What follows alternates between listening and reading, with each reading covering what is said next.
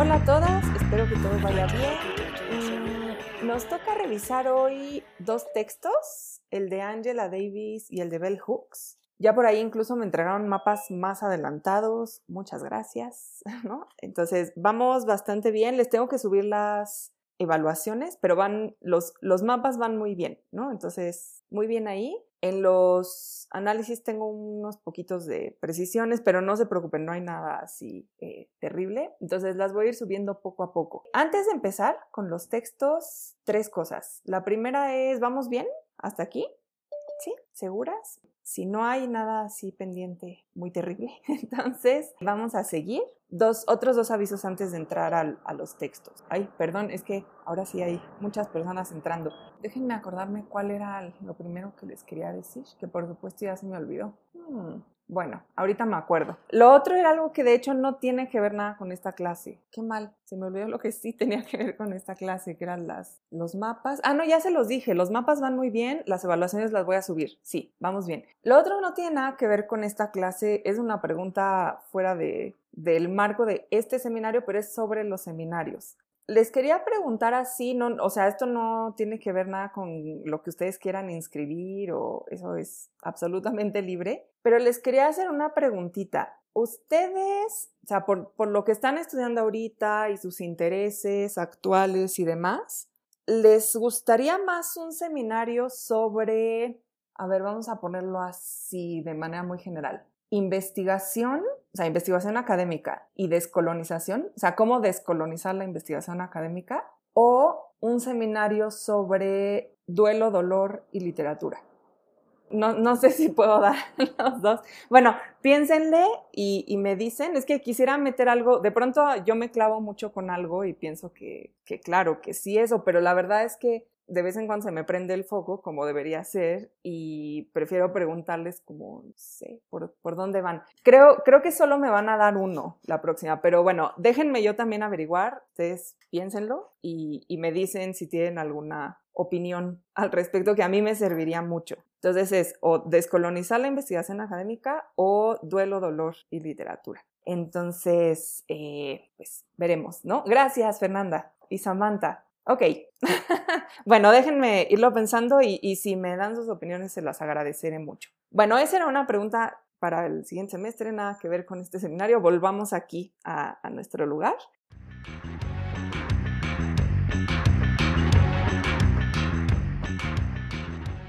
Retomemos un pasito hacia atrás para ubicarnos y entonces entramos a los dos textos. Y por cierto, ahora para los dos textos tenemos dos mapas para cada uno muy, muy completos. Entonces tenemos una, una gran profusión de ayuda visual. Ni siquiera hice pizarrón porque todo está ahí. Entonces, quiero dar un pasito hacia atrás para ubicar un poquito mmm, tres temas, creo, que me gustaría que tuvieran ahí en, en la cabecita como post-its. Uno es el, el, que ya hemos tocado mucho, sobre todo a partir de las dos últimas sesiones, que es la división entre lo público y lo privado. El siguiente es la agencia, la agencia de los sujetos, la, capacidad de actuar de los sujetos cuando hablamos de ciertos grupos, ciertas personas, ciertos sectores sociales, etc. Y la tercera es, una nueva, esta, es un, esta sí es una nueva, que tiene que ver con la noción de protección, de, proteger o acoger o acompañar a las personas. Me va a interesar porque ahora que estamos entrando al tema de clase, raza y feminismo, hay unas propuestas muy interesantes que de alguna manera desafían y completan lo que vimos, por ejemplo, en un texto como el de Carol Gilligan, que tiende a, revalorar una serie de lugares y actitudes o sea, lugares como el hogar, como los espacios privados y de cuidados, y también de las actitudes que requiere el cuidado, pero me parece que estos textos todavía le dan otra vuelta, porque la, la, idea de cuidar muchas veces es la idea de proteger y muchas veces no se entiende bien. Entonces, esa va a ser nueva. Ahorita la desarrollamos más adelante. Sobre el espacio público, el espacio privado y la agencia de los sujetos, lo que quería era que recordaran un poquito, primero que nada,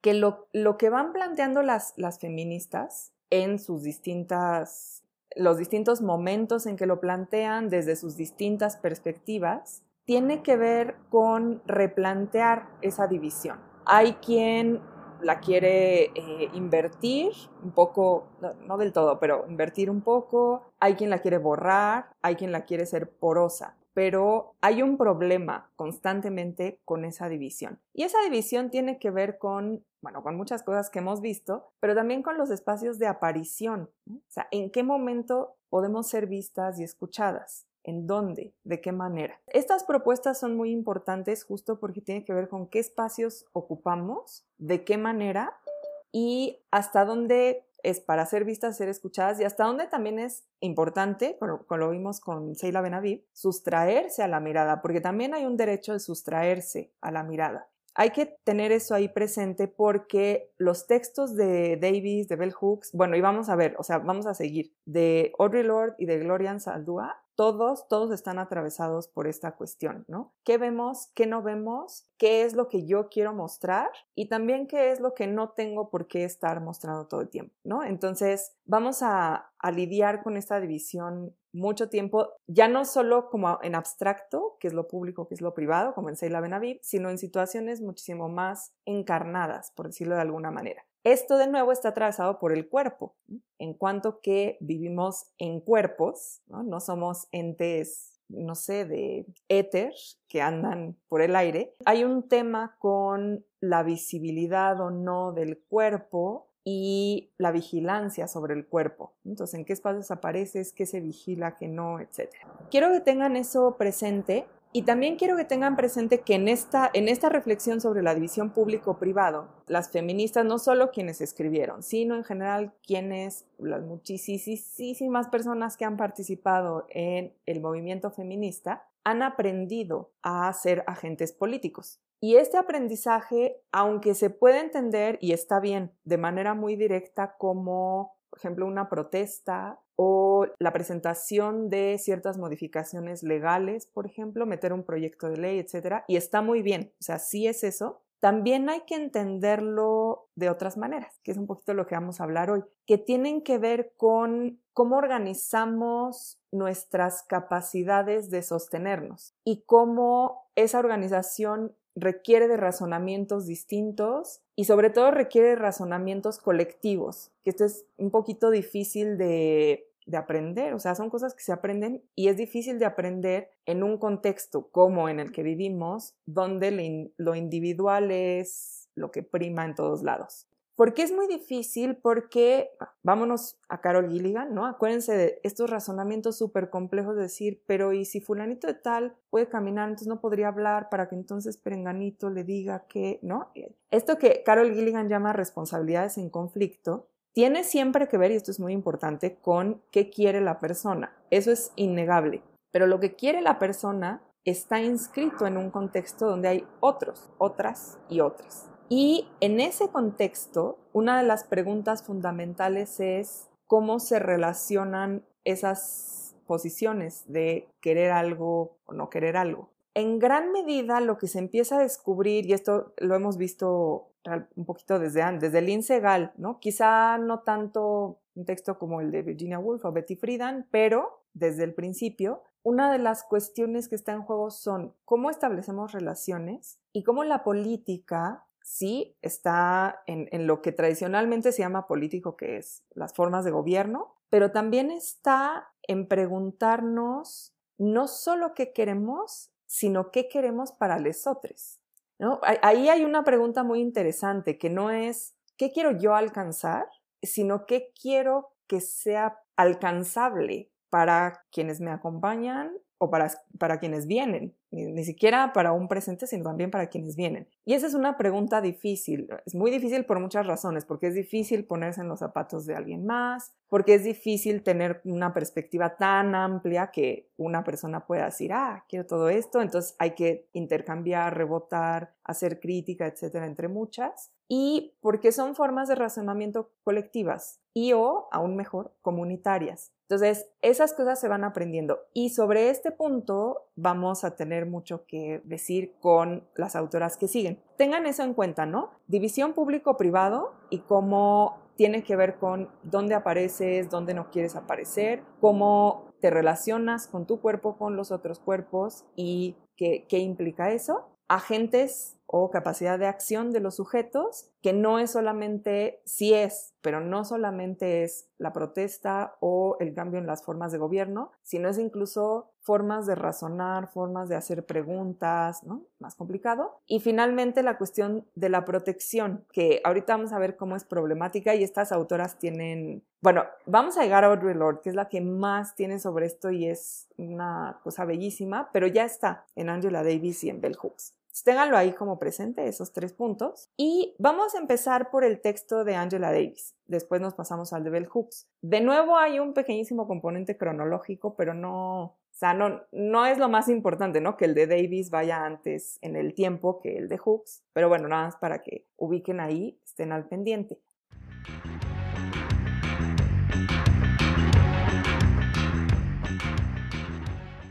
Angela Davis, yo creo que la mayoría de ustedes la ubican, pero recuerden que es esta pensadora y activista negra afroamericana de Estados Unidos que estuvo muy activa durante, bueno, en, el movimiento feminista, pero a la vez y, de hecho fundamentalmente en el movimiento por la lucha por los derechos civiles. Y de hecho, eh, la lucha por los derechos civiles en Estados Unidos es un movimiento muy amplio y no es nada más la cuestión de la igualdad legal. De hecho, ustedes más o menos saben, no sé qué tanto se hayan enterado les dé curiosidad o se han metido a leer o a ver cosas, pero hay como dos figuras representativas son meramente representativas, o sea, había mucho más gente ahí metida, pero hemos reducido como una suerte de polos a dos figuras que son Martin Luther King Jr., que es como la versión por decirlo así, que, va más hacia las formas de gobierno. Y ojo, esto no estaba en el pensamiento de Martin, Luther King, sino que nos ha sido heredado de esa manera. Entonces va más como por cambiar una serie de estructuras gubernamentales, estructuras políticas para abolir esta discriminación rampante del racismo, particularmente en Estados Unidos, pero por supuesto había una visión de que este era un fenómeno global, que no se reducía a Estados Unidos. Esa es la figura que nos presentan siempre como la protesta pacífica, ¿no? Y los cambios en las estructuras sociales y políticas. Mientras que en, un supuesto polo del mismo movimiento estaría Malcolm X, ¿no? Y Malcolm X sería el polo de las panteras negras y de hay que cambiar hay que desafiar el racismo por cualquier medio necesario. Y no sé si ustedes saben, pero las Panteras Negras sí se armaron, es decir, sí eh, pusieron bombas en algunos lugares, estaban armados, se organizaron como un grupo armado y a la vez como un partido político, era algo un poco híbrido.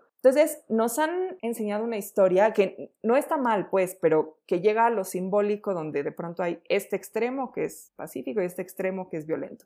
En realidad es más complejo. Siempre, la realidad siempre es más compleja, pero en este espectro, algo que es muy interesante es que Angela Davis estaría más hacia el polo de Malcolm X. Y es, es, muy interesante porque uno generalmente lee los textos de estas feministas y piensa que están, pues sí, o en su casa o en un cubículo escribiendo. Y de Angela Davis es muy interesante esta postura. Eh, ella sí se dedicó a la academia, pero nunca dejó de ser activista. Entonces ha estado muy involucrada en las cuestiones de las políticas de encarcelamiento en Estados Unidos. Ustedes saben que Estados Unidos es la nación con el mayor, bueno, con el mayor número de personas encarceladas y también con el mayor porcentaje de la población encarcelada. Entonces, ha sido muy activa en cuestionar estas políticas de justicia punitiva en Estados Unidos y sigue estando ahí. Entonces, esta es la figura de la que estamos hablando. Bell Hooks, me voy a adelantar un poquito para ya luego entrar en los textos, también es una, Bell Hooks es más una escritora, no es una académica, es una escritora, pero ojo, tiene unos textos que yo confieso que descubrí hace poco, ¿eh? yo no conocía esa parte de Bell Hooks y estoy muy impresionada. Tiene unos textos sobre pedagogía que son una joya absoluta y estaba muy preocupada por una relación del pensamiento con la realidad social concreta inmediato, o sea, sin tener que pasar por, vamos a hacer una investigación, vamos a publicarla en las revistas indexadas, vamos a ver si esto llega a alguna instancia de gobierno, vamos a ver si esa instancia de gobierno realiza ciertas reformas, vamos a ver si esas reformas se aplican, vamos a ver si la aplicación funciona, ¿saben?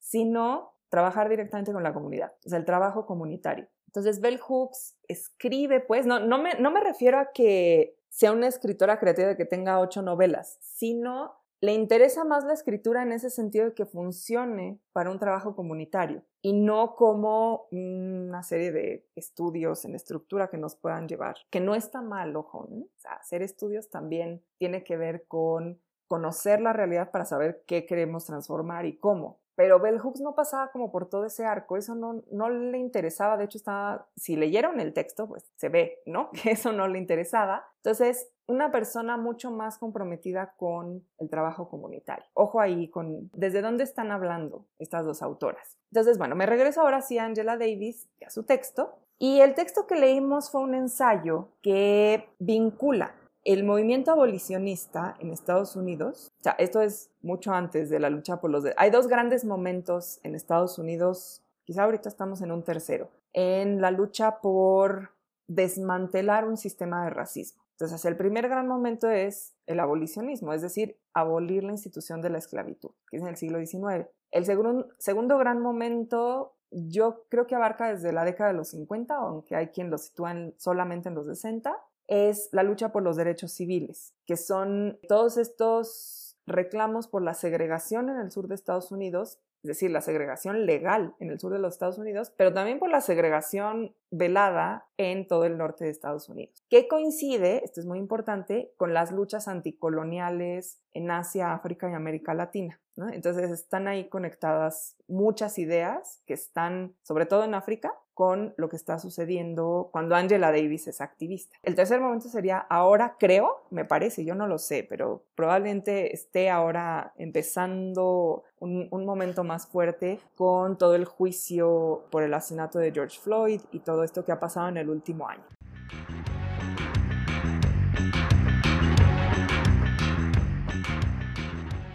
Entonces, Angela Davis se va al siglo XIX y vincula el movimiento abolicionista con el movimiento por la liberación de las mujeres, que sería en realidad no de lo que habla Lindsay Gall, que es mucho más tarde, ya cuando también está Angela Davis ya ahí de activista, sino el, el, primer movimiento que sería más el movimiento por el voto, ¿no? el sufragismo más bien. Y entonces empieza con, esta, con, estas, con este epígrafe de Frederick Douglass, donde él mismo, Frederick Douglass, no sé si lo ubican, fue, fue un esclavo. Fue un esclavo que se unió al movimiento abolicionista y tiene unos textos increíbles. Entonces, es alguien a quien hay que leer. Y Frederick Douglass dice, finalmente la causa de los esclavos ha sido también la causa de las mujeres. Y esto es lo que va a analizar Angela Davis. ¿Por qué estas dos causas se unieron desde los dos lados? Es decir, tenemos a Frederick Douglass diciendo esto y tenemos a una serie de mujeres, y aquí va lo interesante, particularmente mujeres de clase acomodada y blancas, asociando su causa con el abolicionismo. Entonces, un poco lo que le intriga a Davis es, ¿qué pasó ahí? ¿Cómo debemos entenderlo y por qué es valiosa esta asociación? Va a ser, por supuesto, y ustedes lo vieron, ¿no? O sea, va a ser la acotación de decir, sí, aunque estas mujeres sean mujeres de clase acomodada, blancas, o sea, la opresión de la que estamos hablando no era la misma, pero la vinculación no deja de ser interesante y no deja de ser fructífera. Entonces, Angela Davis dice, vamos a, vamos a preguntarnos qué pasó ahí, vamos a preguntarnos por qué a Frederick Douglass se le acusaba de, estar del lado de las mujeres. O sea, estar del lado de las mujeres era objeto de una acusación, un señalamiento de algo que parecía estar haciendo mal. ¿Y por qué a estas mujeres se les acusaba? Ahí sí, fíjense, ahí es inverso, de manera todavía más rabiosa de estar por la causa eh, de la abolición, abolicionista. Angela Davis empieza por explicar un desplazamiento muy interesante, espacio público, espacio privado, ¿no? Que es el desplazamiento que ocurre con el trabajo después de la revolución industrial. Ya habíamos hablado un poquito con Silvia Federici sobre el trabajo y cómo el trabajo es transformar la realidad. O sea, el trabajo es producir y la producción es transformar la realidad material y esa transformación de la realidad material trae consigo una serie de transformaciones subjetivas, sociales, políticas, etc. Lo que dice Angela Davis es lo siguiente. Esto lo pueden ver aquí, a la izquierda, cuadro conceptual que hizo Natalia. Y en el cuadro que hizo Abril, está también en el de Natalia, pero pueden ver como a los lados los ejemplos que vamos a ir viendo, ¿no? Entonces, más o menos para que se ubiquen en esta pantalla y quien escuche después la clase, que creo que son muy poquitas, pero bueno, quien escuche después la clase pueda como ponerlos juntos para irse ubicando con lo que voy diciendo. ¿Qué es lo que dice Angela Davis? Lo que dice es, bueno, llegó la revolución industrial y hubo un desplazamiento de la elaboración de manufacturas esenciales hacia un espacio que podríamos considerar público, que es el espacio de la fábrica. Ojo, público en un sentido, mm, o sea, no lo que vimos con Hannah Arendt, ¿no? Porque la fábrica jamás ha sido un lugar en ese sentido público. En la fábrica hay una jerarquía impuesta, tú tienes una labor y tú no cuestionas esa labor, tú la haces, porque si no, no te pagan. Pero sí público en el sentido de que era fuera del hogar, solamente en ese sentido, era fuera del hogar. Entonces, lo que dice Angela Davis es qué pasa con este movimiento, que es básicamente un movimiento técnico-económico, ¿no? Un desplazamiento técnico-económico. O sea, tenemos unas máquinas que ahora hacen cierto trabajo y esas máquinas nos permiten un crecimiento económico acelerado, muy acelerado y que cada vez se va a ir acelerando más hasta lo que tenemos hoy en día. bueno, lo que sucede es lo siguiente lo que originalmente se producía en pequeñas unidades, que podíamos definir como hogares, se empieza a producir cada vez más en las fábricas. ¿Qué pasa en ese momento con los hogares? Que esas unidades de producción se devalúan. Es decir, como ya no producen los elementos esenciales, piensen ustedes realmente en lo más esencial. Alimentos, tejidos para poder vestirnos y materiales eh, procesados de cierta manera para mantener las, o sea, físicamente las casas, o sea, el edificio que es una casa. Esas tres cosas originalmente se producían en, los hogares, o sea, en, la tierra que se tenía junto, en telares que se tenían ahí adentro, en pequeños talleres que se tenían, los, los talleres, de hecho, por eso se, se caracterizan, ¿no? Porque están ahí junto a tu casa y trabajas en tu taller y te pasas a tu casa. Poco a poco esto se empieza a revolucionar, primero con la figura de los gremios, desde finales de la Edad Media y mucho más en el Renacimiento, y luego con la Revolución Industrial.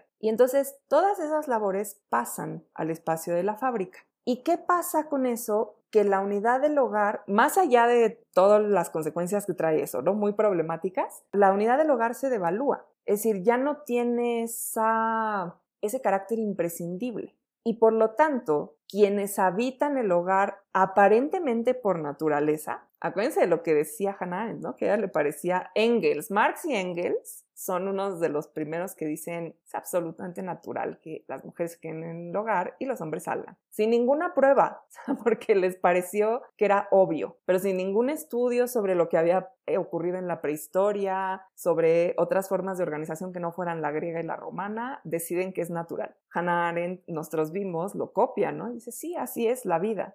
Entonces, quienes habitan, comillas, naturalmente la unidad del hogar, se devalúan junto con el hogar. O sea, ya no son estas personas cuya labor es respetada y es central para una comunidad. Y quienes producen ahora esto son las grandes fábricas, ahora acuérdense de Federici, que están en las manos de ciertas personas con capital, o sea, cuyo poder radica en el capital, es decir, en las máquinas, los medios de producción, pero también los medios financieros.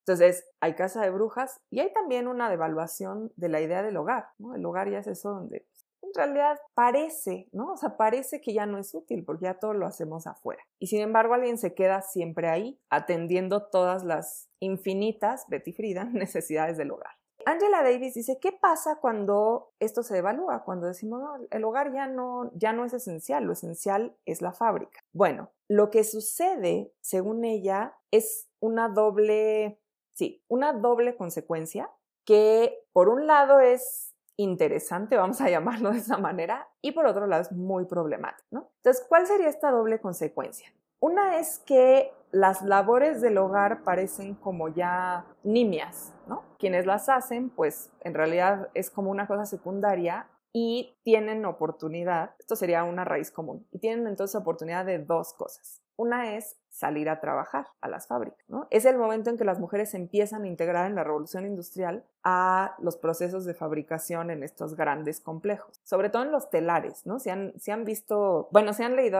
a, Dickens, ¿no? Se acordarán de estas terribles imágenes de las fábricas eh, de telas se pueden unir a la fuerza de trabajo o tienen tiempo tienen más tiempo porque ya no tienen que hacer todo eso. Entonces de pronto tienen muchísimo tiempo en sus manos. O sea, aquí estamos hablando, y a eso llegaremos con Bell Hooks, de una división de el trabajo del hogar en dos clases sociales, ¿no? que es los que de pronto ya no tienen tanto que hacer y entonces tienen tiempo, y quienes de pronto no solo tienen que hacer todo lo que hay que hacer en la casa, sino además tienen que tener un trabajo en la fábrica, ¿no? Y ahí tenemos un enorme problema. Angela Davis se concentra primero en todas estas mujeres blancas, de clase acomodada, para quienes los efectos de la revolución industrial dieron como resultado un tiempo.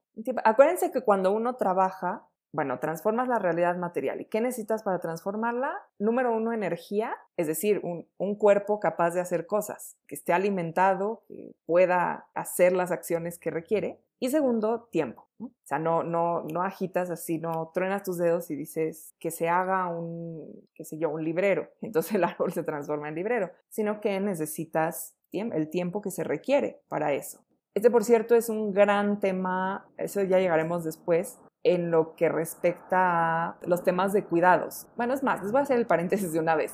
Conforme pasan, pasan los años, yo creo que con Zafra llegaremos a esto, pasan los años y la producción industrial se vuelve cada vez más acelerada. Pero ¿qué pasa con las tareas del cuidado? Que son tareas que no se pueden acelerar. O sea, tú puedes quizá tener una máquina que en lugar de producir les, voy a decir algo fantasioso, ¿eh? porque no, no es un dato empírico real, pero que en lugar de producir dos parabrisas cada semana, puede producir 200, porque ya no es que pongas la madera, digo la madera, perdón, la, arena, ¿no? A tales temperaturas, y entonces la saque a alguien y alguien la trabaje para entonces hacer el vidrio y alguien le dé forma, y, sino es una maquinaria y esa maquinaria puede sacar y sacar y sacar y sacar parabrisas para entonces ponerlos en los coches que también sacan y sacan puertas y luego se hace todo el ensamblaje y demás. Tú puedes acelerar esa producción pero tú no puedes acelerar los procesos de cuidado. O sea, si tú le tienes que hacer una diálisis a una persona, no puedes, no puedes. O sea, los riñones no soportan decir, ah, pues en lugar de que te tardes dos horas, ahorita te la hago en cinco minutos porque matas a la persona, ¿no? Pero también tiene que ver con las labores del hogar, con la, con la limpieza, por ejemplo. No hay forma de acelerarla. Entonces, ¿qué pasa? Que empieza a haber una desconexión absoluta entre la gran economía global de producción acelerada y todo lo que sostiene esa economía, que, no se puede acelerar, es imposible acelerar. Y eso se va devaluando cada vez más y cada vez más el valor económico de las cosas está en la producción acelerada. Bueno, a eso llegaremos con Remedio Zafra, ahora me quedo acá, pero fíjense que Angela Davis aquí se queda con las mujeres que de pronto tienen tiempo en sus manos. Y no es, ojo, no está diciendo, ay, claro, como estas mujeres no tenían nada que hacer, se metieron a la causa abolicionista. O había una preocupación genuina de estas mujeres.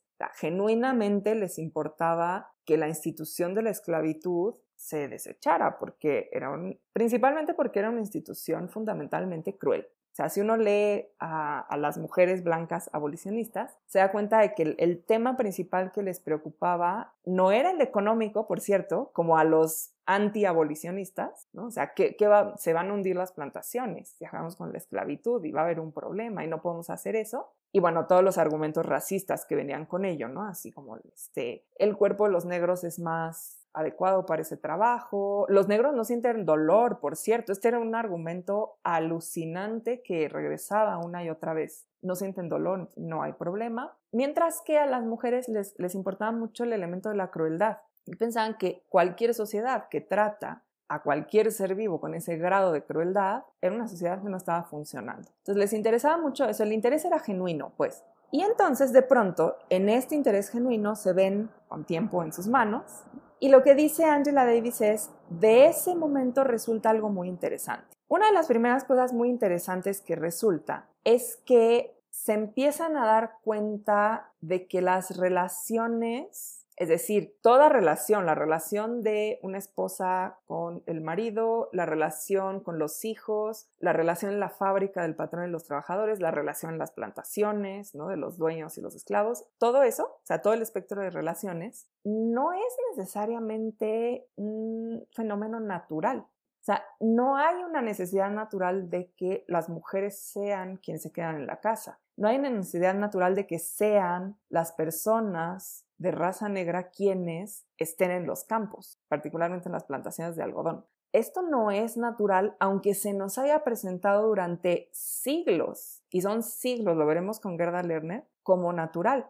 como algo que no podemos superar porque está de alguna manera en la parte humana que todavía es muy naturaleza, está en el cuerpo, está en el color de la piel, está en el grosor de la piel, está en cierta fuerza, se supone, que tiene cada cuerpo, si un cuerpo es más delicado y el otro no. O sea, todas estas cosas son, no son opciones, digamos, ¿no? Uno nace como nace, nace así, no son opciones. Y entonces nos lo presentan durante siglos, estamos hablando del siglo XIX, ¿no? ¿no? No es tan lejano en realidad. Se nos presenta como natural. Así es, ¿no? Los negros trabajan en las plantaciones porque así son. Las mujeres se quedan en la casa porque así son. Y entonces se empiezan a dar cuenta de que esto no es tan claro, ¿no? Esta naturalidad no es tan clara y empiezan a seguir la lucha abolicionista y a darse cuenta de que hay ciertos, no solo ciertos paralelismos, sino que además se encuentran a sí mismas en ciertas posiciones que les hacen ver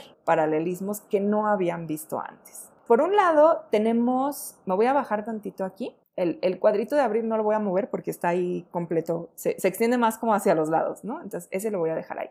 Por un lado tenemos a las mujeres trabajadoras que empiezan a, conceptualizar la situación en la fábrica como el movimiento abolicionista negro, negro, ¿eh? no, estoy hablando aquí de los, no sé si saben, esto es un poco confuso, pero es una cuestión histórica. No estoy hablando de los republicanos. Los republicanos son los que llevan la propuesta de abolición de la esclavitud a la Cámara. Esto es un poco raro para nosotros porque hoy sería al revés, pero hay un desplazamiento ahí histórico después, durante los años de la Segunda Guerra, que es muy importante. En el siglo XIX están un poco, digamos, al revés y son los republicanos quienes llevan esta, la enmienda 13 para abolir la esclavitud.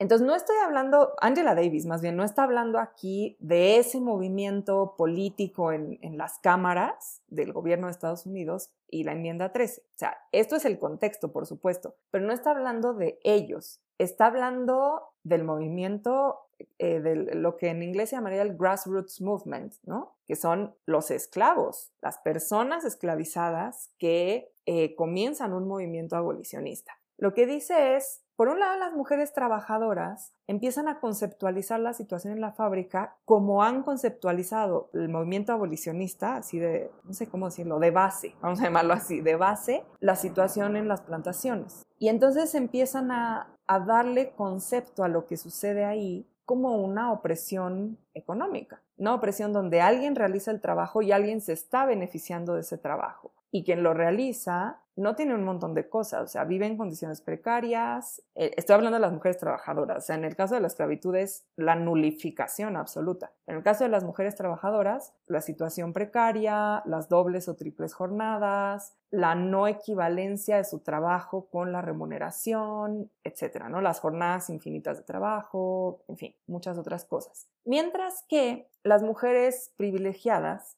empiezan a notar que al, al apoyar la lucha abolicionista, hay una serie de obstáculos que no habían, los que no habían reparado y que se empiezan a notar enormemente. Uno de ellos es, por supuesto, el que va después a ser la bandera de la lucha, que es el voto. O sea, ellas no tienen voto en las instituciones públicas, no, juegan ningún papel en las instituciones públicas, así de sencillo. No, sé si, si lo, lo vieron en... Hay una nota les, les, estoy pidiendo casi que se memoricen las notas, ¿verdad? No, nada les cuento. Hay una nota en el texto de Davis donde habla de las primeras mujeres en hablar en público que es una cosa en la que uno no piensa, ¿no? Uno piensa que de pronto las sufragistas se subieron a un templete y hablaron porque pues, era normal, pero no, no era normal. O sea, hay una fecha y un nombre de una mujer que fue la primera en, en el mundo anglosajón, ¿no? Que habló en público, porque esto no se hacía. Entonces, por ejemplo, hablar en público era algo que no podían hacer. Tener la educación necesaria para comprender, criticar y rebatir las leyes vigentes. era algo a lo que no tenían acceso, porque no eran educadas de esta manera, o sea, no, se les educaba con esta información. Por lo tanto, por lo mismo, tener carreras profesionales, o sea, no era algo lo que estuvieran familiarizadas. Entonces empiezan a ver que tomar la palabra y tener los elementos necesarios para sostener sus posturas era algo que les había sido negado históricamente. Y entonces también empiezan a conceptualizar estos conceptos a partir de la figura del esclavo. Claramente hay un componente metafórico aquí, es decir, pensar que estas mujeres estuvieran en las condiciones en las que estaban los esclavos sería escandalosísimo. O sea, no, se puede decir eso. Pero es cierto que hay un componente de conceptualización. Se empiezan a aprender que hay un problema en esas relaciones, en las relaciones entre mujeres e instituciones, entre mujeres y eh, maridos, entre mujeres y espacio público. Y en ambos casos empiezan a concebir la relación del matrimonio, esto es muy interesante, quizá es una de las, no de las primeras críticas, pero sí de los primeros grandes momentos en que se, se extiende una crítica entre mucha población empiezan a pensar en la institución del matrimonio como una institución opresiva, una institución donde a fin de cuentas quien manejaba absolutamente todo el poder del hogar eran los varones, pese a que quien hacía todo el trabajo del hogar eran las mujeres. Y aquí va, ahí sí, desde las mujeres de clase trabajadora hasta las mujeres privilegiadas. Ustedes saben que la violencia económica hoy es un concepto. En ese entonces no lo era, pero en un hogar de clase privilegiada no importa que la mujer no realizara las, labores físicas del hogar, ella no tenía acceso a, los bienes de ese hogar, o sea, los bienes eran del varón y él controlaba el dinero y lo que podía o no hacer y a dónde podía o no ir esa mujer. Entonces empiezan a conceptualizar todas estas distintas relaciones a partir del movimiento abolicionista. ¿Qué pasa? Que en esta, En, estos caminos paralelos de las mujeres y del movimiento de base abolicionista, empiezan a aprender una serie de cosas. Tenemos los casos, aquí me voy a pasar tantito al, al cuadro de abril, que está en el lado derecho de la pantalla, de Prudence Crandall, que es esta maestra de Connecticut que acepta a una niña negra en su salón de clases, lo cual genera un tremendo escándalo, sobre todo un señalamiento hacia ella, ¿no? Ella como alguien que está haciendo algo indebido, profundamente indebido, y sin embargo desafía ¿no? a, la población y sostiene su decisión de que esto es lo que en realidad debería ser normal. Tenemos el caso de las hermanas Grimke, que empiezan a hacer realmente un movimiento político en torno al abolicionismo, que es eh, juntar fondos, dar discursos públicos, tratar de incidir en los, estratos ya institucionales, la legislación, eh, las formas en que se sancionan o no ciertas prácticas, los pagos, la injusticia eh, económica, etcétera, etcétera. Y tenemos el caso de Lucrecia Mott, que organiza una, una, hace una organización filantrópica, ¿no? Un poco, justamente para apoyar al movimiento abolicionista. Y ahí, por ejemplo, una de las cosas que aprenden es a juntar fondos. Y esto no lo piensen como, como algo menor, es decir, recaudar fondos para una causa, particularmente en ese momento, para ellas también quería decir aprender a sostener económicamente algo por sí mismas. Otra cosa que les había sido negada durante muchísimo tiempo, el autosostenimiento, esto lo veremos más con Bell Hooks, estaba ahí, de pronto podían pedir fondos, juntar un dinero y administrarlo de cierta manera para la causa. Y ese era un conocimiento nuevo, era algo que no tenían antes. Entonces, empiezan a conceptualizarlo de esta manera, insisto, con la... Eh, aquí Natalia lo puso muy bien. La equiparación del matrimonio con la esclavitud es problemática porque no es lo mismo. Pero metafóricamente les sirve muchísimo y empiezan ¿no? a insistir en esto. Entonces tenemos todas estas figuras ¿no? que va revisando Angela Davis, tanto de aceptación de la población negra en ciertas esferas, como la educación o la palabra pública, o sea, porque no, no crean que tampoco que un, que un, esclavo, que alguien que estaba sometido a la institución de la esclavitud, hablar en público era lo normal. Por supuesto que no era lo normal. Acceso a esa palabra pública, acceso a la educación y también el sostenimiento, ¿no? O sea, ¿de dónde va a salir el dinero para todo? ¿no? Para apoyar a estas personas, para trasladarse de un lado a otro, para eh, imprimir los panfletos, para todo esto. Con esta, es, bueno, está la revolución industrial, ¿no? Primer paso. Luego viene esta dicotomía entre las mujeres que de pronto se ven sobrecargadas por el trabajo del hogar y el trabajo en las fábricas. Y también viene este momento interesante, vamos a llamarlo de alguna manera, en que hay otras mujeres que lejos de verse sometidas a una doble jornada, tienen tiempo. Y en ese tiempo se involucran por una auténtica preocupación con la causa abolicionista y empiezan a aprender una serie de cosas, a conceptualizar distintas opresiones a partir de, ese aprendizaje y también a realizar ciertas cosas prácticas, como la recaudación de fondos, este, la, imprimir panfletos, juntar a la gente, hablar en público, inventarse protestas de distinta índole, etc.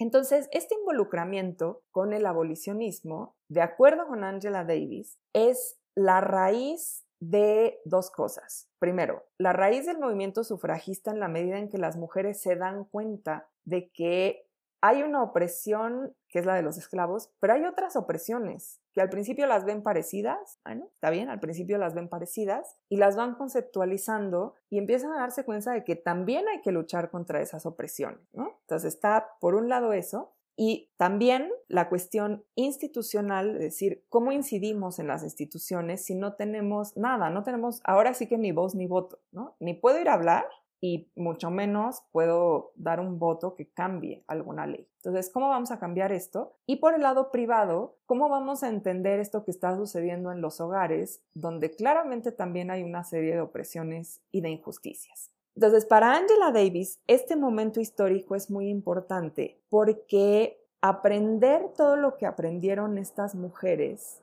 da pie al movimiento sufragista, que, el movimiento sufragista tenga la fuerza que va a tener a principios del siglo XX, sobre todo en el caso de, de estas mujeres del el voto para las mujeres blancas a principios del siglo XX en Estados Unidos, la importancia de aprender estas prácticas políticas y de saberse agentes políticos, o sea, de saber que podían hacer estas cosas, que eran capaces de hacer estas cosas, y por otro lado también, en general para todas las mujeres, también de otras razas, también las mujeres trabajadoras, la conceptualización de una serie de opresiones que de alguna manera no estaban en el radar, no, no estaban a la vista, no sé si ya lo he dicho en esta clase, pero para entender una injusticia, un daño, un dolor, tenemos que saber nombrarlo. Si no lo sabes nombrar, muchas veces se te confunde con otras cosas, no, no sabes señalarlo bien. Este es uno de los problemas, bueno, problemas, de las dificultades que hay con el abuso doméstico en, en niñas, que, que claro, son, son pues, eh, son, bueno, los bebés ni siquiera hablan para empezar, ¿no? Y entonces ahí tenemos un enorme problema. Pero las niñas chiquites, pues son niñas chiquites, no tienen el vocabulario y muchas veces confunden y, y no, o sea, no, no tenemos por qué cuestionarles, o sea, es un problema para los adultos, ¿no? Para estos pequeñites, que el abuso con el, con el cuidado, el, el, el amor con, con el dolor. Y entonces probablemente asocian, eh, esto es algo que se ha repetido muchísimas veces, que después del golpe viene algo bueno. O sea, después del golpe viene la reconciliación. Entonces, asocian el golpe con que viene la reconciliación y no alcanzan a conceptualizar el golpe como algo que no debe pasar. Lo que está describiendo Angela Davis aquí es un poco eso, o sea, estas mujeres descubren que pueden nombrar eso que está pasando y que al nombrarlo es posible pensar en formas de transformarlo. Y este es un momento importantísimo porque es un momento en que el movimiento eh, de las mujeres se entiende como un movimiento de agentes políticos, de agentes políticos cuyas enseñanzas provienen de la lucha abolicionista. Entonces, para Angela Davis esto es muy importante, evidentemente porque ella es, es, activista dentro del movimiento por los derechos civiles, esto es muy importante, y en segundo lugar, porque al aprender todo esto desnaturalizan una serie de relaciones. No es natural la relación del plantador con el esclavo, no es natural la relación del marido con la mujer, no es natural la relación del patrón con las trabajadoras. Son relaciones humanas y por tanto son relaciones construidas y por lo tanto sí se puede pelear por una igualdad en muchos campos. La igualdad de palabra, por ejemplo, para estas mujeres privilegiadas que sí se podían dar el tiempo, pero también la igualdad salarial en el caso de las mujeres trabajadoras y de manera muy difícil, pero ahí está ya, la reorganización de las labores del hogar, que eso, eso curiosamente es lo, más lento, porque es lo que menos se ve, pero también está ahí, ahí en ciernes, ¿no? O sea, se le nombra, hay una opresión dentro del hogar y hay que nombrarla y hay que trabajar. Entonces, fíjense cómo lo que hace Angela Davis es historizar, el sentido de una historiografía, ella no es historiadora, pero bueno, historizar el movimiento feminista en las raíces, por lo menos en Estados Unidos, en las raíces del movimiento abolicionista. Y esto es muy interesante porque lo que está diciendo Angela Davis es no, o sea, no es que haya llegado Betty Friedan y haya dicho, miren qué infelices son las amas de casa de los suburbios de Estados Unidos, y entonces creó un movimiento político que sí, sí hubo una ola y nadie está desestimando el trabajo de Betty Friedan, pero históricamente las raíces están en una lucha como la lucha abolicionista. Y esto tiene una serie de derivaciones muy interesantes, que es, pues la lucha abolicionista viene de una población racializada y viene de una población que ha pasado por procesos de violencia colonial extrema.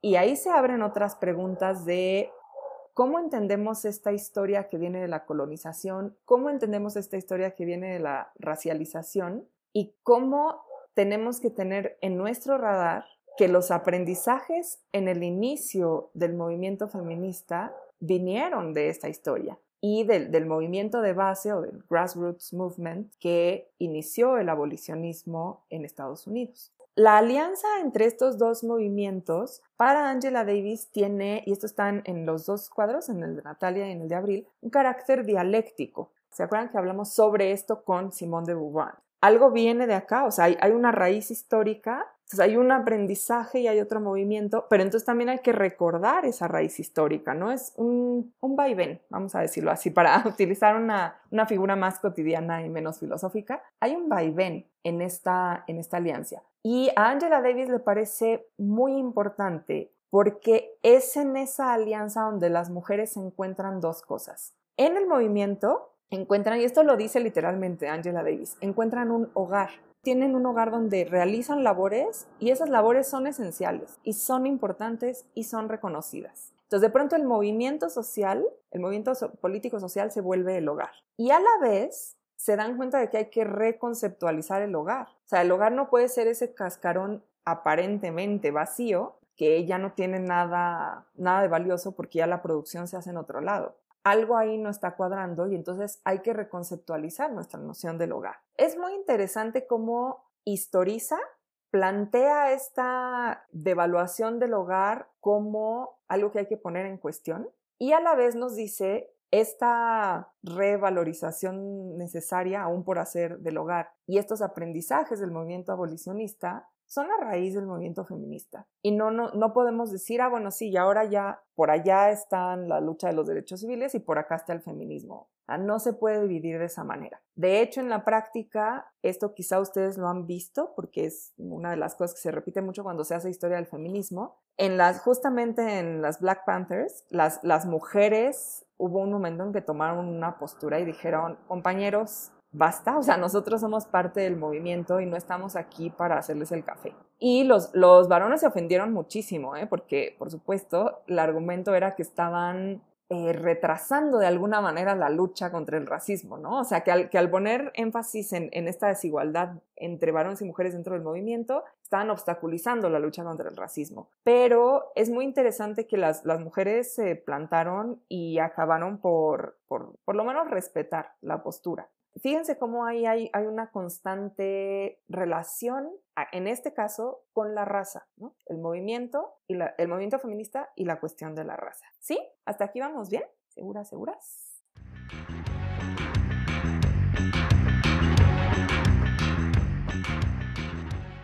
Una, una cuestión muy rápida. Aquí en, en este tema Hoy en día, aquí en México, alguien que trabaja, no directamente, pero está siempre en su trabajo, estas cuestiones es Yasnaya Aguilar. ¿no? Yasnaya Aguilar es lingüista, ese es, en realidad su, su, campo de estudio principal, pero en muchos de sus textos está presente esta cuestión de el, el racismo de otra manera. En México hay racismo, pero no es el mismo. Algo muy interesante que es cómo cómo lograr ver las peculiaridades de cada momento y lugar histórico. Entonces hay racismo, pero no es el mismo. Y eh, muchas veces lo, lo trata desde el, desde el, punto de vista de las mujeres. Y ojo aquí, Yasna ya, yo creo, esto lo estoy diciendo yo, eh, yo creo que sí se identifica con el movimiento feminista, pero también ella es mije y también pertenece a toda una serie de comunidades que abiertamente y sin ningún problema dicen que ellas no se identifican como feministas, ¿no? O sea, las zapatistas no se identifican como feministas, muchas comunidades de otras regiones del país no se identifican como feministas. Gladys Tzutzul, ¿no? En, Guatemala también ha dicho abiertamente que ella no, nada que ver, ¿no? Con el feminismo, pero no porque lo desprecien o lo desechen o tal, sino porque piensan que este es un fenómeno urbano y algo, mucho de razón tienen, ¿no? Y, se identifican de otra manera. Las zapatistas como mujeres que luchan, ¿no? Hay otras denominaciones muy interesantes. Entonces, fíjense cómo ahí hay también esta posibilidad de dialéctica. En lugar de empobrecimiento, esta posibilidad de estar pensando, ¿no? Las transformaciones dialécticamente.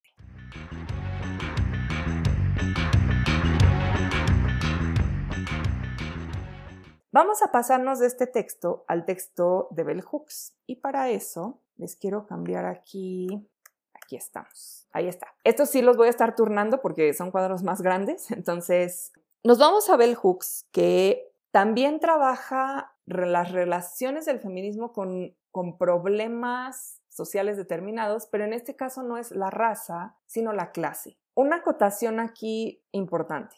La raza como categoría política, es decir, como una categoría que es objeto de crítica en el discurso político, sí, ahí está, porque se hacen en, en, el terreno social, en el terreno político, en el terreno económico, se hacen divisiones con base en no solo en la apariencia, sino en muchas cosas que remiten a una apariencia, ¿no? Por ejemplo, los nombres. Ustedes saben que si, si le dan dos currículum vitae a unos académicos y uno se llama, no sé, Josh Brown y el otro tiene un nombre que puede sonar afroamericano, van a preferir el primero, ¿no? Entonces el nombre, ni siquiera está la persona ahí, es el nombre. A veces son las secciones geográficas, ¿no? En qué estado, en qué ciudades, en qué barrios. Entonces, son toda una serie de elementos que remiten a cierta apariencia. Como categoría política, a ser o por ser criticada existe. La raza como categoría biológica no existe. El siglo XVIII y XIX la defendieron como categoría biológica y científicamente esto es una aberración, eso no existe.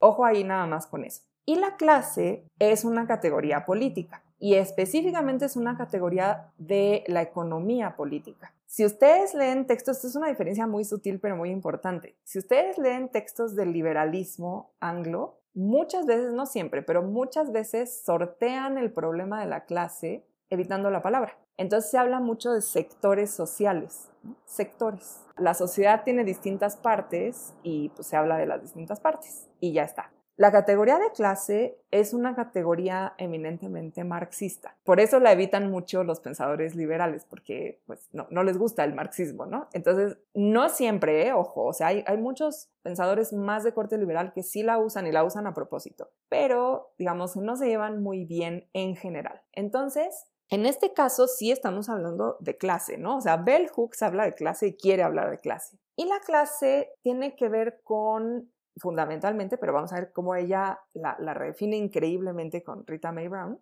tiene que ver con el acceso, no, con la propiedad, con la propiedad de los medios de producción. Es decir, tú tienes una clase capitalista, es decir, quienes tienen el capital, no, no, que le vayan o no al capitalismo, sino tienen de hecho el capital, que es quien posee los medios de producción. ¿Qué es eso? Poseen tierra, poseen máquinas o fábricas, poseen capital financiero. Eso es, digamos, muy, en términos muy generales, una clase. ¿Cuál sería la otra clase? La clase trabajadora, la que no tiene la propiedad sobre esos medios, pero trabaja con esos medios. El obrero que va a la fábrica y pone su energía y su tiempo para producir lo que produzca la fábrica, pero también es por ejemplo, el campesino que tiene acceso a una parcela pequeñita para el autoconsumo, pero que trabaja en un gran campo cuya producción se va a distribuir globalmente. Ese también es, otra clase. O también es otra clase, y esto es, es más sutil, pero está ahí, quienes trabajan para ciertas empresas o instituciones pero no forman parte de las cúpulas que deciden. Por ejemplo,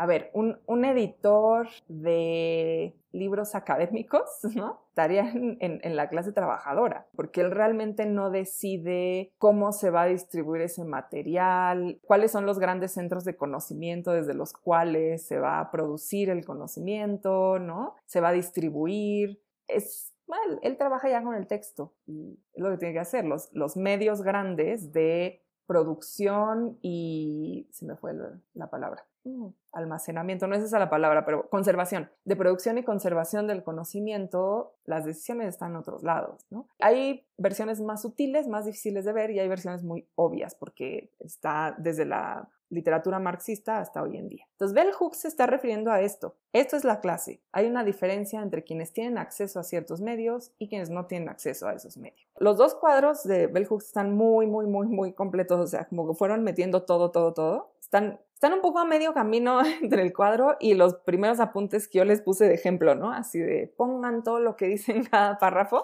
Están muy bien, ¿eh? esto no es una crítica. Simplemente digo que, que sí pusieron como casi que cada párrafo que va escribiendo Bell Hooks. Entonces, Bell Hooks empieza por señalar una, una división. Ay, ¿por qué no se alcanza a ver este? Denme un segundo. Voy a empezar con el de David. E, empieza planteando una división fundamental. Dice, el feminismo históricamente ha estado atravesado por una división entre un modelo más reformista y un modelo radical o revolucionario. Entonces, siempre busca la liberación de las mujeres, pero en el modelo reformista lo que se busca es una igualdad formal, es decir, algo en, en Simón de Beauvoir, ustedes vieron esto, y está un poquito en Seila Benaviv, tiene otro texto donde lo dice mucho mejor, pero bueno, está un poquito en Seila Benaviv. Esta igualdad formal se refiere a la igualdad abstracta de la ciudadanía, es decir, un, ciudadano es un sujeto que tiene ciertos derechos y ciertas obligaciones. Y ya está, ¿no? O sea, no, no importa quién es, de dónde viene, en dónde vive, cuáles son sus creencias, en qué problemas está metido, es un sujeto con derechos y obligaciones. Y ya está. Uno pensaría que, en efecto, si cualquier persona miembro de un Estado nacional es considerado ciudadano, son sujeto con los mismos derechos y obligaciones que todos los demás sujetos, hay una igualdad. Y si hay una igualdad, hay una igualdad formal. El problema es que esos derechos y obligaciones no funcionan igual en distintas circunstancias. Yo la vez pasada les puse el ejemplo de la educación. Sí, podemos poner escuelas en todos lados, y, e incluso poner a los maestros pertinentes en, esas escuelas, tener bancas y pizarrones y baños y todo lo que ustedes quieran. Y aún así vamos a tener un problema, sí, vamos a tener un problema porque no necesariamente esa realidad material da acceso al derecho a la educación, porque hay un montón de otras cosas más, de qué hogares vienen, ¿Se trata en ese hogar igual a todos los niños o es diferente el mayor que el mayor o las niñas que los niños? ¿Qué tan lejos están? ¿Qué acceso a ciertas ayudas tienen o no? O sea, todo eso varía. Entonces, la igualdad formal en estricto sentido no basta. Y esta idea de que con el voto, con ciertos derechos ciudadanos y con el acceso a ciertas esferas de actuación económica hay igualdad, está por verse. Entonces, este sería el modelo reformista, una igualdad abstracta. Todos, todas y todos somos ciudadanos con derechos y obligaciones iguales. Ya está. Y hay otra corriente del feminismo que es evidentemente la que le va a interesar más a Bell Hooks, que es el modelo radical o revolucionario. Y con modelo radical se refiere a que no basta con esa igualdad formal, porque esa igualdad formal está constituida en el seno de un sistema patriarcal. Es decir, la idea de ciudadanía ya es por sí misma patriarcal. Vamos a llegar más adelante a esto del concepto del patriarcado, que es un concepto complejo, que últimamente se ha vuelto como una especie de eh, caballito de ataque. Es muy peligroso eso porque cuando, bueno, yo siempre se los digo así, perdón, pero es, es una forma muy directa que se puede recordar de decirlo. Cuando una categorización se vuelve Satanás, esa categorización no nos está sirviendo para el análisis, porque lo único que estamos haciendo es atribuirle absolutamente todos los males y deja de ser una categorización útil para la lucha y la transformación. Entonces, ya llegaremos con Gerda Lerner a este concepto, pero aquí, ¿a qué se está refiriendo Bell Hooks un poquito a lo que ya vimos con Carol Gilligan, ¿no? Que por cierto, estas pensadores son, son muy distintas, o sea, Carol Gilligan es académica, es blanca, es, ¿no? Y Bell Hooks otro rollo, el trabajo comunitario, ¿no? Este, todas las personas de color, etcétera, etcétera, lo que, lo que en Estados Unidos llaman people of color. Y entonces, en ese sentido son muy diferentes, pero aquí tienen un punto en común muy interesante, que es esa abstracción ¿Se acuerdan, no? Que Carol Gilligan decía, claro, nos consideran inmaduras porque piensan que cualquier decisión ética política tiene que basarse en la abstracción. Y esa abstracción lo que está haciendo es justamente excluir una serie de hechos, de poblaciones y de situaciones. Y en ese sentido coinciden. ¿Por qué es patriarcal la ciudadanía entendida liberalmente, sin abstracto, formal? Porque excluye porque excluye poblaciones enteras, porque excluye situaciones concretas y porque excluye otras formas de relaciones y de convivencia. Entonces, lo que dice Bell Hooks es, esta otra vertiente del, del feminismo, que es radical revolucionaria, lo que querría es no solo una igualdad formal, sino una transformación fundamental de esa estructura que dice que todos nos tenemos que organizar en estados nacionales con ciudadanos que tengan derechos y obligaciones iguales. Porque esa estructura, y Bell Hooks lo va a llevar, no sé si se dieron cuenta, pero casi al final del texto lo lleva a una frase así demoledora, ¿no? Que es que todo, todo ese sistema es en realidad una forma del euroimperialismo. Esta es una frase así demoledora que tiene casi al final, que dice, esto, esto es Europa y es imperialista.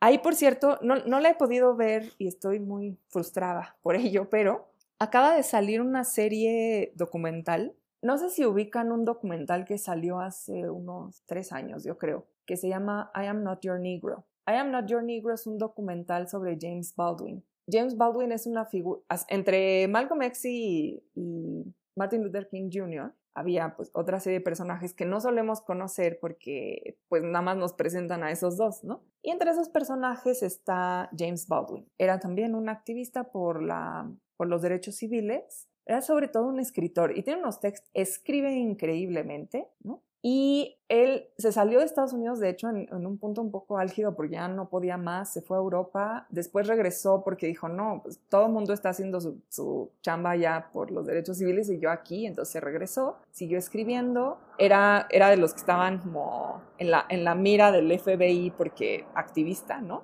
Era, era gay, y se presentó muchas veces en público, pero tenía más como la figura del intelectual. O sea, raro, porque no, no era un intelectual consagrado, porque pues no, las grandes universidades en, Estados Unidos no es que lo apapacharan para nada, pero sí tenía esa figura. De hecho, hay, hay una plática que está grabada, no me acuerdo si en Harvard, Berkeley, en una de estas grandes universidades, donde da un discurso increíble de hecho, se paran, es muy raro porque es prácticamente el único hombre negro ahí, ¿no? Y da este discurso y todos se paran al final a aplaudirle. Es, es una gran figura. Entonces, Raúl Peck, que es un director haitiano, hizo un documental basado en los textos de James Baldwin. A mí me parece increíble por dos cosas, porque James Baldwin es increíble, pero además porque a mí nunca se me hubiera ocurrido hacer un documental sobre unos textos de teoría. Y, y Raúl Peck lo hace. Toma los textos de Baldwin los va leyendo este hombre con voz muy grave, Samuel Jackson, y va pasando pues todo, ¿no? O sea, distintos pietaje, pues, actual, de James, del propio James Baldwin, de la época de los derechos civiles, de la época de la esclavitud, en fin, ¿no? Ahí. Es un gran documental, gran documental para entender el problema del racismo en Estados Unidos. Bueno, este mismo director acaba de sacar una serie documental en cuatro partes que se llama Exterminate All the Brutes que si la ubican es una frase de El corazón de las tinieblas, de Conrad. Hay un momento en que Kurtz, que es este personaje, el corazón de las tinieblas, o sea, en una locura absoluta, dice que lo que hay que hacer es exterminar a todas las bestias, ¿no? Exterminate all the brutes. Se refiere, por supuesto, a la población negra en África. Y en este documental lo que trata de escarbar Raúl Peck es, son las raíces del supremacismo blanco. Entonces, yo, yo solo conozco el tráiler, me muero ganas de verlo, no lo he podido ver, es de HBO, por eso no lo he podido ver. Entonces, este, esperaremos que algún día tengamos acceso a él, pero lo traigo a colación porque cuando Bell Hooks dice esta idea de que todo debe ser un Estado nacional con ciudadanos, con igualdad formal, que suena bien, ¿no? O sea, en principio no suena mal. Y ella salta a decir, es una forma del euroimperialismo, que ahí ya decimos, ay, ¿no? ¿Cómo pasamos ahí?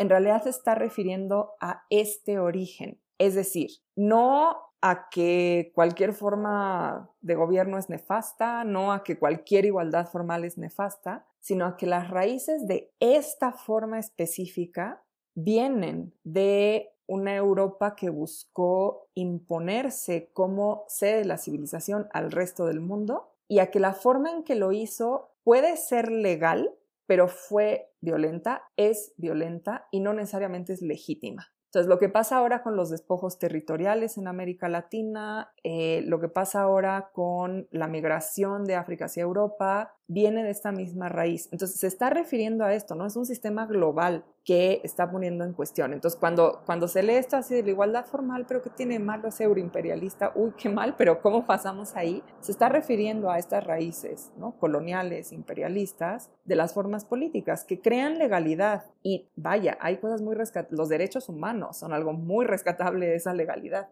pero siempre hay que tener un ojo crítico. Entonces, Después de este excursus para explicar esta frase lapidaria de Bell Hooks, a Bell Hooks lo que le interesa claramente es la vertiente radical del feminismo. No es, por cierto, lo que hoy en día se está llamando feminismo radical, sino una vertiente políticamente radical del feminismo. Y lo que dice es, ¿cuál fue el problema? O sea, ¿en dónde nos atoramos? Acá en, el, mapa que está a su izquierda ahora en la pantalla, que es el de colores, para quien después escuche, que es el que hizo David, empieza directamente con el texto de Bell Hooks. De este lado, el mapa que nos hizo favor de hacer Fernanda tiene incluso unos, eh, que está muy bien, ¿eh?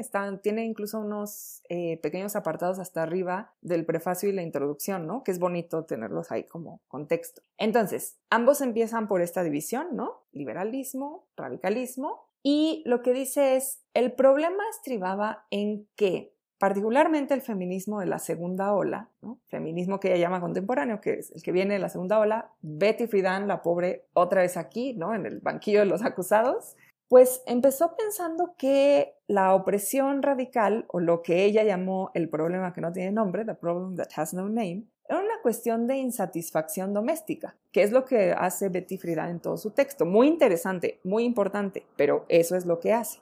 ¿Y cuál era el problema con esa, con esa visión? Ya hablamos de esto cuando vimos a Friedan, que no tomaba en cuenta que estas mujeres de quienes estaba hablando eran mujeres que a su vez eran ciegas al problema, por ejemplo, de las mujeres que contrataban para hacer las labores de su propio hogar que eran mujeres latinas, que eran mujeres negras, que estaban contratadas, en condiciones, por cierto, que ya de por sí eran injustas para la clase trabajadora y todavía más injustas porque es un contrato medio privado, a veces existe formalmente, a veces no, ¿no? Entonces, ahí hay una serie de cosas. Y Bell Hooks lo que dice es, el problema de Betty Friedan es que lo que estas mujeres experimentaban como sexismo, en parte podría serlo pero también lo conceptualizaban así porque no se daban cuenta de que había un problema de clase. Ellas pensaban que ellas no podían ir a trabajar porque la sociedad estaba llena de sexismo, pero no se dan cuenta de que no podían ir a trabajar. O sea, sí, más bien, no se dan cuenta de que sí podían ir a trabajar. El problema es que los trabajos a los que podían tener acceso hubieran sido trabajos de alguna manera tácitamente reservados a otras clases. Entonces, labores del hogar, secretarias, eh, obreras de, de, rango no muy mayor en fábricas, trabajos a los que no se les hubiera ocurrido siquiera postular, ¿no? O sea, ellas estaban pensando en salir y, no sé, ser otro CEO o ser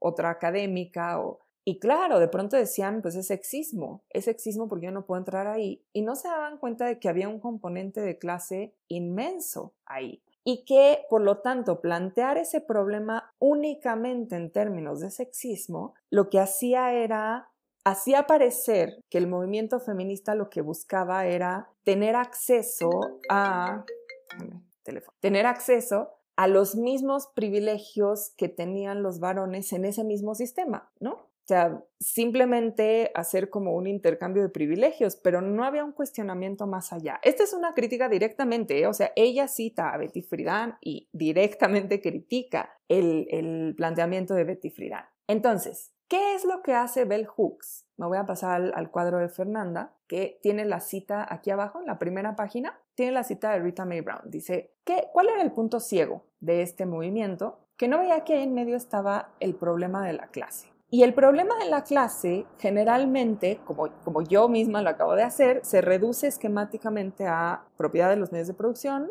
trabajo para los medios de producción.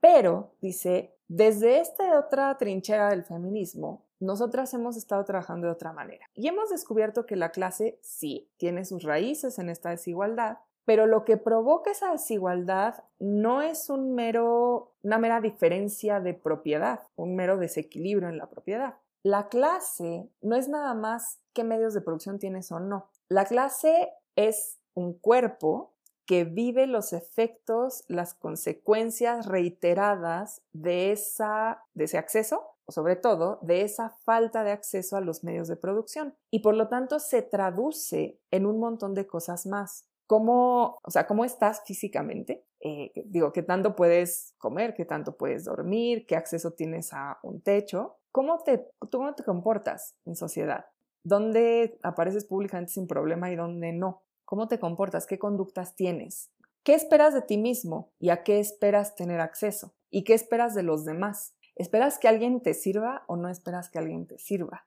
Piensen ustedes cuando cuando estamos en un entorno de servicios y la gente tiende a pensar que se esperan ciertas cosas. O sea, no solo esperas qué sé yo, que alguien que, que me cerea como trabajo te traiga la comida, sino además esperas otras cosas porque es el servicio. ¿Y qué esperas al revés cuando esperas ser tratado de cierta manera? ¿Qué esperamos ante una burocracia, no? ¿Y qué tiene que ver eso con las clases? O ¿qué posibilidades tenemos ante una burocracia según la clase social a la que pertenecemos? Entonces, ¿qué expectativas tenemos qué futuro vemos, una mera reproducción de lo que tenemos o vemos un futuro como con cierto proyecto, ¿no es? Y cómo comprendemos y cómo resolvemos los problemas. Y esta última parte, bueno, cómo, por supuesto, junto con el cuerpo, cómo sentimos, cómo pensamos, cómo vemos, ¿no? cómo actuamos. Pero esta última parte de cómo entendemos y cómo resolvemos los problemas es muy importante en Bell Hooks. Esto lo está trayendo de Rita Mae Brown, que es la cita que está aquí en el cuadro, pero esto de cómo entendemos y cómo resolvemos es muy importante porque justamente lo que va a plantear es que hay formas de resolver que no se limitan al individuo y para las cuales por lo tanto no nos sirve esa igualdad formal de la ciudadanía, que requieren de otra organización, que requieren de otra concepción de nuevo, las, las, voy a remitir otra vez a las mujeres zapatistas, ¿no? Y cuáles son sus formas de resolver, incluso sus formas de hablar. No sé si, si algunas de ustedes aquí han leído los textos zapatistas, pero tienen otra forma de conceptualizar, así, otra forma completamente. Número uno, son textos sumamente reiterativos por una razón, ¿eh? o sea, no reiterativos eh, peyorativamente, sino hay una razón de repetir las cosas. Y en segundo lugar, son textos como, yo siempre les llamo en espiral, ¿no? O sea, parten de un punto y repiten, pero van más allá, y repiten, pero van más allá, y repiten, pero van más allá. Y esa estructura te hace pensar de cierta manera sobre todo, una de las cosas más obvias es que el tiempo en el que ellos viven no es el tiempo en el que nosotras vivimos. ¿no? Hay, hay una diferencia abismal en la concepción del tiempo porque para ellos el tiempo es larguísimo. ¿no? O sea, esta es, su lucha es una lucha de siglos, literalmente, y la entienden como una lucha de siglos y están en medio de esos siglos en general nosotras en, este entorno como más urbano, de producción acelerada, etcétera, entendemos los cambios como cambios eh, impetuosos, ¿no? Así algo que tiene que venir ahora, que también tiene su razón de ser, pero son dos concepciones distintas. Entonces, ¿cómo, cómo entendemos los problemas y cómo los resolvemos? Es también una cuestión de desde dónde estamos pensando. ¿Qué hace Bell Hooks? Lo que hace es decir, bueno, hacer esta crítica a Betty Friedan y decir, o sea, por Dios, ¿no? Este, no era el problema. Quizás sí hay un problema de sexismo ahí, pero es que es ciego a los problemas de clase. Y la clase es todo este universo. Por lo tanto, tenemos que tomar en cuenta la clase y no hay una posible sororidad. Aquí, ojo, esta palabra es muy bell hooks, ¿eh? no hay una posible sororidad hasta que se enfrente el problema de la clase. O sea, el, movimiento feminista no es el movimiento feminista para todas hasta que enfrentemos el problema de la clase. Y entonces, lo que dice Bell Hooks, acá en, el mapa que, que hizo Fernanda, dice, aunque si hay un desarrollo académico en torno a la raza, por ejemplo, ¿no? Bueno, no necesariamente con Angela Davis, porque sí es una académica, pero nunca dejó de ser activista. Pero así como hay un desarrollo académico sobre la raza, y se puede hablar sobre la raza desde esas esferas, digamos, esas esferas sistemáticamente se han negado a hablar sobre la clase. Una de las razones es precisamente que en la medida en que había un feminismo con privilegio de clase que finalmente logró, y es un logro, ¿no? Pero finalmente logró el acceso, por ejemplo, a las esferas académicas, esa esfera académica parecía, quería ser más bien, quería ser una esfera neutral. Pero ¿cuál era el problema? Número uno, ¿a quién le estaban hablando? Y aquí Bell Hooks se está refiriendo directamente al tipo de lenguaje que se usa para hablar. Ustedes saben y en una, en una pequeña medida yo lo defiendo porque sí creo que hay una, un esfuerzo de nombrar y un esfuerzo de categorizar en la academia que a veces nos obliga a utilizar términos técnicos. Esos son, son términos técnicos. Es como si un ingeniero, en lugar de hablarte del taponcito ese, le pone el nombre que tenga, el taponcito ese, ¿no? Es un lenguaje técnico. A veces en humanidades es necesario el lenguaje técnico y tienes que saber a qué te estás refiriendo cuando hablas de dialéctica. Pero es cierto también que hay una voluntad de oscurecer ese lenguaje. Y al oscurecer ese lenguaje, ¿a quién le estás hablando? Y se vuelve una plática cerrada. Se vuelve una plática de académicas con académicas pero no hacia otros lugares. Incluso se vuelve una cuestión, no sé si ustedes se han fijado, es una cuestión casi arquitectónica. CU, por ejemplo, le da, arquitectónicamente le da la espalda a Santo Domingo. Es, como, atrás es, Barda y Púas, ¿no? Y, y el, o sea, la comunicación física de CU es con CU. Bell se está refiriendo a esto y está diciendo, están muy cómodas hablando de raza porque les permite hablar entre ellas. ¿Por qué no hablan de clase? Porque eso las llevaría a cuestionar desde dónde están hablando. ¿Por qué? Porque este lenguaje oscuro u oscurecido casi a propósito y porque la labor misma de la conceptualización en la academia dependen de una serie de problemas de clase. Uno de los que señala y que están señalados en los dos cuadros que tenemos acá, uno de los problemas que hay ahí es que mientras se hacen estas conceptualizaciones, hace falta un trabajo que sostiene todo eso.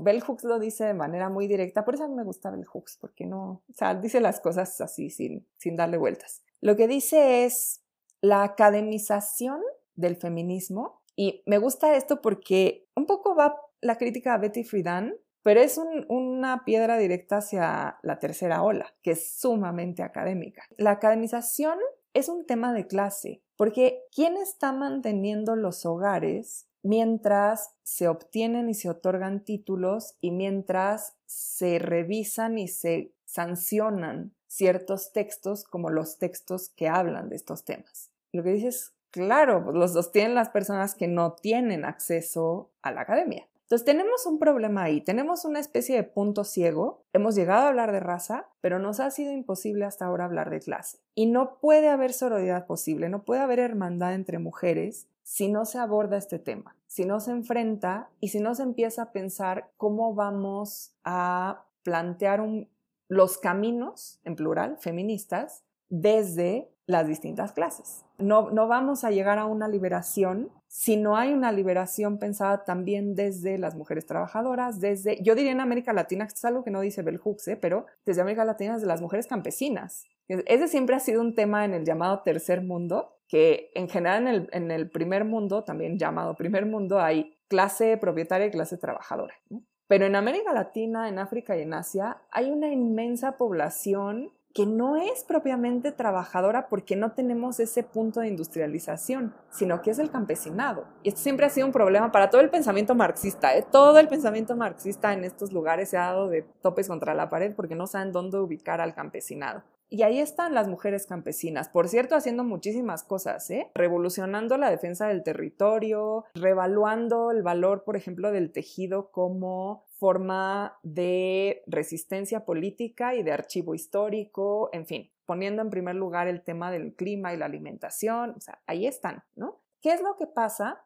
Que se vuelve un punto ciego del feminismo de la segunda ola y yo creo que más de la tercera el punto ciego de la clase. Y entonces lo que propone Bell Hooks, estoy, viendo la hora y estoy viendo que ya me estoy acercando al final, lo que propone Bell Hooks es optar por el feminismo radical. ¿En qué sentido? Lo que dice ella es, tenemos que empezar, bueno, número uno, a hablar de clase. Sea, no podemos seguir aquí tan tranquilas sin hablar de esta enorme división que es entre las mujeres privilegiadas de clase alta, de raza blanca y que trabajan en los grandes centros de poder epistémico. Básicamente serían estas grandes universidades privilegiadas. En Estados Unidos se está refiriendo a ella, pero yo diría también en Europa grandes centros de poder epistémico. Tenemos que empezar a cuestionar si ahí realmente se queda el feminismo, si existe realmente una sororidad posible ahí, que Bell Hooks claramente diría no, y si existe liberación posible así, y Bell Hooks claramente diría no. Entonces, ¿qué necesitamos? Que esos conocimientos, que no los vamos a tirar, pero que esos conocimientos sean parte de una acción más integral que tiene que ver con un trabajo comunitario. O sea, no solo con una conceptualización, sino con un trabajo comunitario, con trabajar directamente con las mujeres de clase trabajadora. Y por cierto, esto me gusta mucho en el texto de Bell Hooks, también con, los niños, con las niñas, ¿no? O sea, eh, porque no, no es nada más... La idea de ciudadanía siempre da por hecho que hay un adulto. O sea, es justamente como hay derechos y obligaciones, hay una capacidad de concebir y tener responsabilidad sobre esos derechos y obligaciones. Entonces siempre se piensa desde la adultez. Y una cosa que es muy bonita en Bell Hooks es que dice, o sea, a ver, los niños también están ahí, también existen y también tienen cuerpo y también tienen conductas y también tienen una forma de ver el porvenir y una forma de sentir y de pensar y de plantear problemas y de resolverlos. Y hay que trabajar con ellas, con ellos, con ellas, ¿no? O sea, no puede ser que no los pensemos a la hora de pensar en política. Entonces, lo que dice Bell Hooks es, es necesaria una visión crítica, una visión radical, que ponga la, liberación femenina en el trabajo directo con las comunidades, con las mujeres trabajadoras, agregaríamos las mujeres campesinas y con todos los niños, ¿no? Las niñas. Hay que, hay que meter ahí todo. Y su idea justamente es una idea pedagógica. Esto ya no está en el texto, perdón, pero su idea justamente es una idea pedagógica. Por eso tiene estos libros sobre pedagogía tan lindos, ¿no? ¿Cómo aprendo cómo conceptualizan estas comunidades los problemas, cómo los solucionan y cómo podemos trabajar en soluciones mejores para ellos, pero también conectadas con otros problemas y otras soluciones en otros lugares? Porque esta idea de que hay un universalismo formal que nos va a resolver todo, pues ya vimos que no nos ha funcionado para nada, ¿no? Llevamos años y décadas viendo que no nos funciona. Entonces necesitamos un trabajo directo y un trabajo situado. Y esto es muy lindo porque es un poco la idea que abstractamente, ahora sí, ni modo, hay que aceptarlo, de manera abstracta estaba en Carol Gilligan. No, no, no, esto del valor así en abstracto no me sirve. A mí me sirve todo este razonamiento que tienen las niñas de, ¿y si hacemos? ¿Y si es así? ¿Qué va a sentir este? ¿Qué quiero yo? ¿Cómo lo compaginamos? ¿No? pero llevado a un terreno político del feminismo que ella llama, en, el sentido de Bell Hooks, radical. La liberación de las mujeres es también la liberación de clase y una hermandad o una sororidad no es posible hasta que se cuestione esta categoría públicamente, o sea, que se diga y que también pase por hablar de una manera que no siempre tenga que ser académica ni tampoco eh, panfletaria, ¿no? O sea, hablar con las comunidades, con ellas, de ellas, para ellas y educar críticamente entre nosotras, pues no, no desde, es que esto de la educación crítica siempre se piensa que es como que tienes que ir a una gran universidad para tener tu certificado de pensador crítico. Bell Hooks no se está refiriendo a eso, se está refiriendo a ayudarnos entre nosotras a conceptualizar los problemas, que es un poco poner atención a estas comunidades, a las comunidades que están defendiendo el territorio, a las, a las madres de los desaparecidos, a, las, a las madres de las personas asesinadas por, por la policía en Estados Unidos, ¿no? Todas estas figuras que están ahí, que hacen un montón de trabajo en los hogares, que hacen un montón de trabajo de movilización, pues, activismo, de activismo, pero que de pronto son solo objeto de estudio y no son sujeto de diálogo y de acción. Ahí está el quid de, de Bell Hooks.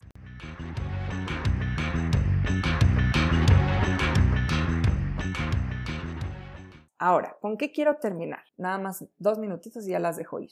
Angela Davis, en esta idea de la naturalidad, entre comillas, de la posición subordinada a la mujer o la posición subordinada del esclavo, hubo históricamente una idea de protección muy perversa, que era se es esclavo porque no puede ir más allá, no tiene las facultades para ir más allá y pues puede trabajar en esto y entonces de alguna manera tenerlo en la plantación, mil comillas aquí, era protegerlo. Lo mismo pasa con las mujeres. De hecho, este pánico moral constante en Estados Unidos de que los varones de cualquier otra raza que no sea blanca, ¿no? Van a atacar a las mujeres blancas, que es un pánico constante, un pánico moral constante. Se fundan en, en el miedo a que las mujeres blancas tengan cierta agencia, o sea, como las están protegiendo de este peligro terrible de las otras razas, ellas tampoco pueden hacer nada, ¿no? Entonces es una idea hiper perversa de protección. Y se, naturalizó, durante siglos se dijo esto. los indígenas, por cierto, también aquí en, en, las, en todo el territorio americano conquistado por España y un poco por Portugal, existe esta idea de que los indígenas, Portugal menos, ¿eh? pero sobre todo España, de que los indígenas eran como niños y entonces había que protegerlos. Pero esa idea de protección era una idea de subordinación, que por cierto, pasa con los niños, ¿no? Las niñas que, ay pobrecito, es que está chiquito, no entiende, ¿no? Ojo ahí con la idea de protección. ¿Qué es lo que vemos sobre todo en Bell Hooks? O sea, aquí hay una crítica en, en Angela Davis a esta idea de protección. Ahora me pasa a Bell Hooks, ¿qué es lo que vemos en ella? Que hay una pregunta, o sea, no, no hay una idea de, es que vamos a proteger a todos, sino hay una pregunta de qué significa, qué significa proteger, qué significa cuidar, qué significa hacer parte a alguien de una comunidad y compartir con ese alguien, no compartir, entender desde la postura de ese alguien lo que sucede en esa comunidad. Y esta es una pregunta abierta que me parece muy pues sí, radical, como dice Bell Hooks, que esté en el feminismo, porque ahí está la pregunta por cómo transformamos no la igualdad, igualdad formal, sino el sistema entero. ¿Qué significa proteger a alguien? ¿Es solo tener leyes? ¿O es leyes y unas conductas? ¿O es conductas pero también perspectiva? ¿O son todas esas cosas? Estas preguntas las dejo abiertas para el texto de Audre Lorde, que es lindísimo, pero las vamos a dejar aquí nada más así, abiertas, ¿no? Cuando yo cuido, que es toda esa serie de razonamientos como los que vimos con Carol Gilligan, ¿a dónde voy con eso? O sea, lo que quiero en última instancia es que formar, formar más ciudadanos o, no va por ahí, o qué es, qué es lo que aprendo yo y lo que quiero que aprendan los demás en ese estarme preguntando por desde dónde, para quién, con quién, qué quiero yo, qué quiere el otro, cómo le hacemos, cómo negociamos, cuál, cuál es nuestro objetivo, qué queremos. Los valores universales son importantes, pero no son absolutos, entonces, ¿qué vamos a hacer con ellos? Todo este intrincado razonamiento que descubrió Gilligan, que de pronto Bell Hooks lo vuelve súper politizado y está ahí, ¿qué es? O hacia dónde va o para qué hacemos eso. Entonces, eh, se queda abierto, ¿no? Lo dejamos ahí, pero piensen en esto cuando para la próxima semana lean a Audre Lorde, porque este es un gran texto sobre estos problemas, ¿no? Hasta aquí vamos bien, chicas. ¿Sí? Entonces, si no tienen dudas, preguntas, inquietudes, eh, quejas, lo que quieren, sí, este, David, me escribiste por mensaje directo, ¿me espero o es para el grupo? Ah, no. Ah, ok. es igual. Dime, dime. al final. Ah, bueno, es que tenía duda porque estoy bien en el seminario de, un seminario de más. Entonces estoy interesado como en saber si conoce más carreras en el, feminismo o las éticas del cuidado que profundizo. curioso. Sí, ahí dijiste dos cosas. Hay muchos textos de feminismo y marxismo. Si quieres, después te escribo un correo y te doy algunas pistas. Más difícil marxismo y ética del cuidado. Sí hay, pero es más difícil. Es muy, muy contemporáneo. Va un poco por el lado de Federici. O sea, ahí tendrías una, una fuente. Federici tiene otro texto sobre el, el trabajo del hogar. Y ese es un texto interesantísimo, donde está junto la cuestión de los cuidados y el marxismo. Entonces, te voy a mandar la ficha. Es más raro. O sea, es esa, porque la ética del cuidado, como habrán podido ver, viene del liberalismo, pero sí hay. Veo como muchas, como espacios en blanco que no se han explorado. No sé si es imposible o es muy difícil poder relacionar, pero tengo que saber hasta dónde es. Yo creo que imposible no es, ¿eh? porque en, pensamiento contemporáneo sí hay varias autoras que están intentando. Claro que eso conlleva una crítica al marxismo y el marxismo lo habrán despreciado mucho a partir de los 90, pero es una institución bien sólida. Aventarse una crítica contra el marxismo es duro, ¿eh? Y también conlleva un, saber retomar estos conceptos que vienen, vienen de una ética liberal, ¿no? O sea, Carol Gilligan está formada en esa ética para hablar desde otro lado. Entonces, es difícil, pero no es imposible. Entonces, si quieres, te mando algunas pistas para que ya explores por ahí. Ok. Bueno, chicas, si no tienen nada más, pues muchas gracias. Nos vemos el próximo lunes. Cualquier duda me escriben. Van muy bien con sus mapas, estoy súper contenta. Y nada, pues que tengan una bonita semana. Cuídense mucho. Bye bye.